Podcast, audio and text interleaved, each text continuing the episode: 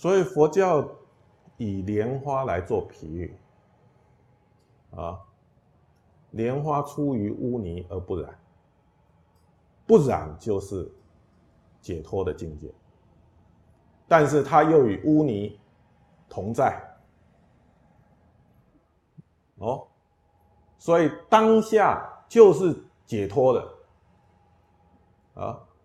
在这个污泥的当下，当下。就不染，就是解脱了，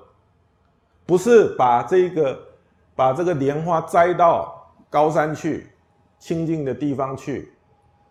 啊，才解脱才不染，不是，他在水中的时候，在污泥的当下，他就不染，就是解脱了，哦，这是佛教的解脱观，嗯。那么也因为这样子，也因为有这样子的一种呃智慧的观察，啊，菩萨才能够久住世间，利益一切众生嘛，是不是？哦，不然的话，生死涅槃，生死是苦啊，嗯，怎么不被这些境界扰动呢？怎么能够不被这些境界障碍呢？嗯，知道吗？哎，菩萨能够久住世间，因为他了解这一切法都是因缘生，没有真实体性。嗯，啊，都可以改变的，都可以转的。嗯，好，所以他不畏辛苦，不害怕辛苦，不怕不怕困难。啊，哎，勇往直前去利益一切众生，